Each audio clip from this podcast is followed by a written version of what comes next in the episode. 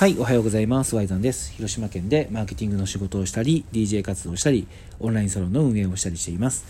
このラジオでは僕の考える SNS の活用の考え方を話しています。もし発信している人の参考になったら嬉しいなと思って頑張ってやってます。はい。というわけでですね、今日のトークテーマなんですけど、今日は挑戦するサイズは自分で決めていいという話をしたいと思います。SNS の活用と挑戦っていうのは非常にやっぱり相性が良くて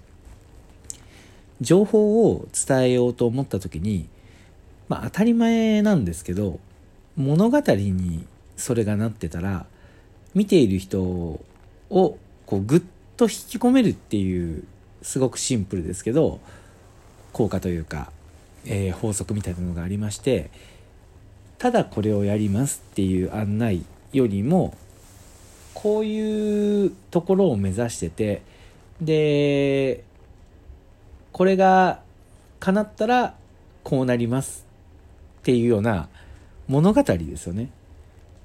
もっとそうですねイメージしやすく言うと例えば僕だったらもともと今ね今だけ僕の発信を見てるとあこの人 DJ やってるんだなみたいな捉え方になると思うんですけど僕がなんで DJ をやっているかっていうところに物語があると思うんですよ。で僕が DJ やってる理由っていうのは、まあ、今でこそねその欲求のレベルが上がってきたというか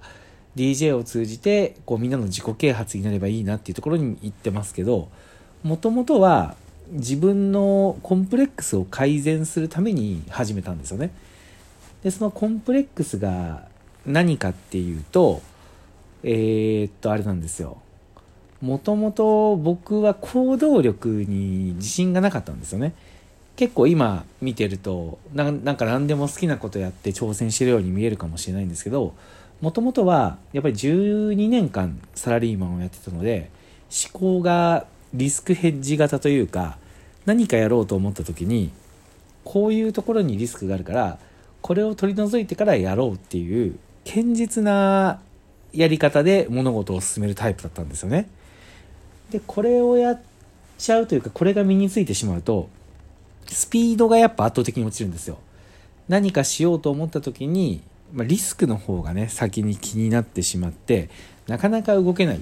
ていうことに2016年のね12月ぐらいに気づきましてこれを何とかしたいなと。思った時にこのラジオでもね話したことあるんですけどまず口癖から変えようっていうところで行動してる人を昔は行動してる人を見てるとまあこんなことやって失敗するよとかあここができてないのにそんなことやってかっこ悪いなとかっていうように思ってたりしたんですけどそれをもう180度切り替えてもう動いたその時点でそれはかっこいいと。行動する人を肯定するっていう口癖を使い出したんですよね。でそれをやってると半年ぐらい経ってくるとなんか脳が自分の言葉をずっと聞いてると行動して失敗するの全然怖くないねみたいな感じになってきてそれで DJ 活動をやりたいってその時思ったのでもうこれをとにかくもう準備してとか以前にもうやりたいと思った瞬間にやろうと思って始めたんですよ。でそこで要は僕の過去のコンプレックスとそれに挑戦する物語っていうのができるわけですよもともと何か準備しないとステージに立つのが怖かった人間が何の準備もなくステージに立っていくっていうところの自分の中での挑戦だったんですよね。でやっぱりそれをやることでいろんなことを僕は得れましたね。やっぱりこう不完全な自分に価値はないっていうのをどこかでやっぱり思ってたと思うんですよ。準備をして失敗しないようにしてたっていうのはそういうことで不完全できない自分に価値はない。だから頑張ってできるようになろうっていうふうに思ってた僕の思考を全くパフォーマンスも素人で、えー、うまくない。何もできない。っていうような状態でステージに立つっていうことを経験してそれでもみんなが応援してくれるっていうところを味わった瞬間に僕は自分の中のコンプレックスが一つ消えたなっていう瞬間だったわけですよ。でそれで始めた DJ っていう挑戦がだんだんこうね無力な自分を人前にさらしても大丈夫っていうことが分かってくると今度はそれをもっとみんなに伝えたいなっていう気持ちになってきて今では挑戦する人の後押しをするっていうテーマでパフォーマンス中にそういった選曲をしたりとか MC で語りかけたりするっていうところに今来てるんですけどそれがまあ要は僕の DJ の物語なんですよね。押さえといてほしいのは昔こうこうだった昔できなかった自分がこういうきっかけで変わってここを目指しているっていうのがフレームというか流れなわけですよ。でこれを話す時に挑戦っていうのは人に合わせなくてもいいっていうことを念押しして今日は言っときたくて。どういうことかというと例えば僕のその DJ を透明版で300人動員するっていう挑戦を今してるんですけどそれってくだらない挑戦なのかそれともものすごい挑戦なのかを決めるのって自分でしかないわけですよ。それはもしね、あのー、300人規模っていうのを全然そんなのね、あのー、大したことないじゃんっていう人ももちろんいると思うしで300人ってすごいなって思ってくれる人もいると思うしただ大事なのは規模とかその大きさとか社会的にどうとかっていうことではなくて今自分ができなかったことをやろうとしてるっていうここ一点に集中してほしいんですよ。今自分ができなかったことをやろうとしている人の姿変わっていく瞬間にやっぱり人は心を打たれるわけでそれをやっぱり SNS で発信するっていうことはすごく伝わる要素を含んでるんですよね。わかりやすく言うとあの初めてのお使いあるじゃないですか子供が初めてお使いに行く番組。もうこれ以上簡単な説明はない、ね、説明だったんですけどあれってすごく感動するじゃないですか。それはみんなが子供は一人でお使いに行くことが難しいっていう共通認識があるからなんですよね。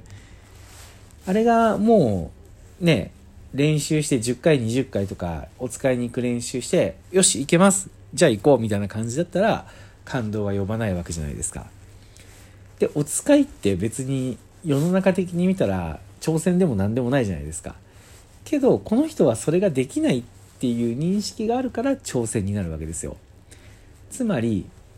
SNS でできないことを発信した方がいいっていうのはこういうところにもあるわけでみんなの共通認識があればどんな挑戦でも成り立つわけですよ。